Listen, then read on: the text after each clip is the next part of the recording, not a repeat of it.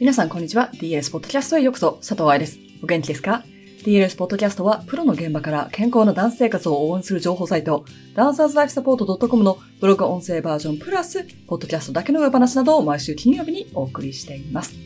7月になりましたね。メルボルンは6、7、8月が冬と言われているのですが、皆さんは夏真っ盛りですよね。暦の上では冬と言われてはいますが、日本の9月がまだ暑いのと同じように、メルボルンの9月もまだ朝晩は冷えます。とはいえ、真冬でも山の方に行かなければ雪も積もらない程度のマイルドな冬なので、日本の皆さんからしたら寒めの秋みたいな感じなのかもしれません。さて、今日は大幅にアップデートしたダンサーに必要なタイムマネジメントという記事をお送りしたいと思います。大幅アップデートということは、2016年に書いたオリジナルよりもかなり長くなっているということなので、今回もパート1と2に分けてお送りしようと思っております。でもその前に、私もあと2週間ほどで日本に帰る飛行機に乗り込みます。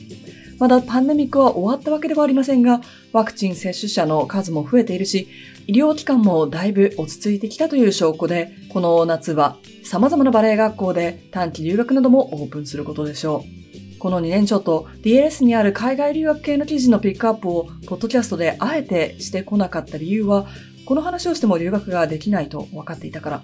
ようやく夢の留学の道が開けたと感じる人たちもいるかもしれないので、これからはこのような留学系の記事も少しずつポッドキャストで取り上げていきたいとも思っています。今回取り上げるダンサーに必要なタイムマネジメントという記事も留学準備、そしてバレエ留学の後のオーディションを視野に入れて日本にいる間からできるタイムマネジメントという力についてお話をしていきます。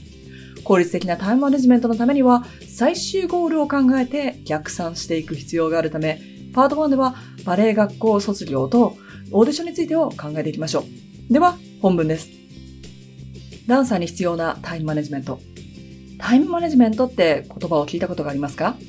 ビジネス用語として使われることが多いこの言葉ですが、タイム、時間、マネジメント、管理すること。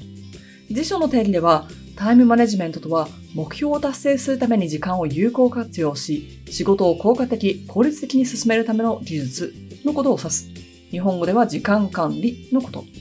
スケジュール管理と混同されることがあるが、スケジュール管理はどちらかというと、スケジュールの管理や把握といった意味合いが強いと出てきます。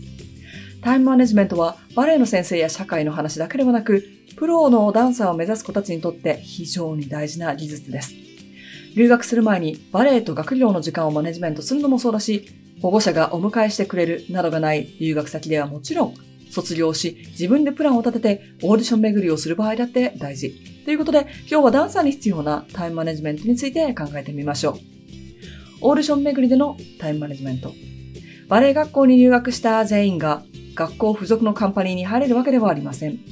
ロイヤルバレエ学校の最終学年でもオファーがカンパニーから来るのは毎年2、3人程度だそう。選抜されなかったクラスメイトたちは外部オーディションへ行きます。ヨーロッパ、アメリカなど新シーズンが9月から始まる場合、同じ時期にいくつものオーディションが開催されることが多いのですが、オーストラリアや日本組のように、長時間飛行機に乗らないとオーディション会場に行けないような人たちは、自分たちでバレエ学校やカンパニーに連絡し、カンパニークラスが受講できるかと、オーディションをしてもらえるかなど確認してツアーを組みます。オーディションをするためにタイムマネジメントは必要です。でもそれは短い期間に様々なオーディションを回るためのタイムマネジメントではなく、その前の準備期間でのマネジメントも必要。ちなみにこれを行う年齢は17、18歳くらいだと思ってください。プロカンパニー、カンパニー研修生、他のバレエ学校最終学年やプレプロフェッショナルと呼ばれるレベルに入るなどのオーディションの話になります。オーディション時期に一番いいコンディションを作るためのタイムマネジメント。プロダンサーの夢を叶える第一歩となるオーディション。結果は自分で選べないとしても、挑戦するならば一番いいコンディションで挑みたいですよね。一番いい踊りができるための調整だけでなく、様々な床、環境でどんなオーディション内容でも踊り切ることのできる体力づくり、体づくり、緊張の中でベストをこなすための精神力強化や、ちょっとのミスでも表情に出さないようなメンタル管理、少しずつ時差や気温の違う国々を回るため、緊張の中、慣れないベッドで寝るなどの生活も考えたスタミナや健康管理なども必要です。オーディションが行われる2月、3月ではまだバレエ学校の授業があったりします。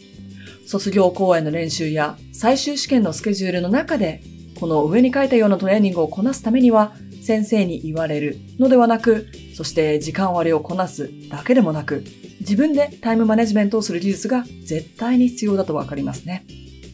資金作りのタイムマネジメント。オーディション巡りはお金がかかります。旅費、オーディション費だけでなく、この後出てくるビデオや写真撮影などの費用、オーディションとオーディションとの間に数日から数週間空くこともあるため、メンタルスタジオ費なども。もちろん自分の足に合うポワントをたっぷり作って持っていきたいですよね。こういう部分を知っているからこそ、新しい衣装、よくわからないゲストの先生への謝礼で何十万もかかる、数多くのポワントを潰す、怪我の治療費などが出てくる、っていう小さな将来の役に立たないようなコンクールや発表会でお金を無駄遣いしてほしくないなと私は思います。公立の学校で授業費がないところももちろん存在しますが、インターナショナル生徒は住民の税金でレッスンが受けられないから費用がかかる場合や、留学生はビザや手続きもかかるため、学費が現地生徒の数倍という場所もあるからです。もちろん学費だけが留学でかかる費用ではありませんしね。話がずれました。お金がかかると分かっているからこそ、生徒たちによっては奨学金を探したり、バイトをしたりしています。日々の授業、週末のバイト、オーディションの準備などをこなすには、かなりのタイムマネジメントが必要になります。オーディション用のビデオ、写真作りのタイムマネジメント。公開オーディションのように、ただフォームだけ持ってその日の朝に会場に並べばいいところもありますが、ほとんどの場合、オーディション用の写真やビデオを制作し、それを送るというのが第一次のオーディションになります。携帯の画質もいいし、無料の編集ソフトも多くあるため、ビデオを自分で撮る人が多くはなっているようですが、写真はやっぱりプロに撮ってもらった方がいいことも多い。自分に合うポーズやバレエのことを知っているカメラマンを探すというリサーチも必要だし、レンタルスタジオの準備やビデオ用の振り付け、ワーレッスン、センター、ポアント、いくつかのバリエーションの準備など、そしてそれを練習する時間は授業の外でやらなければいけません。外注する場合、その人がいつまでに納品してくれるのかを逆算する必要もありますよね。持ってきてくださいと言われた書類が揃わなければ、オーディションにすら参加できないのですから。オーディションの様子が分かったところで、来週は留学、バレエ学校生徒のタイムマネジメントについて考えていきましょう。いかがでしたか？もちろん、パンデミック後、オーディション形式も変わっているかもしれません。昔は公開オーディションなんて言ったら300人とかが朝からスタジオの周りにずらーっと並んで、バーの代わりにピアノに捕まりながらもオーディションを受けたなんていうことも話で聞きますが、時代とともに姿を変えるのが生きた芸術であるバレエでも見える部分ですよね。だからこそ昔ながらのやり方、根拠のないところで自分の首を絞めないように最新の知識を身につけていきたいところですね。ということで、今週はここまで。続きは来週をお楽しみに。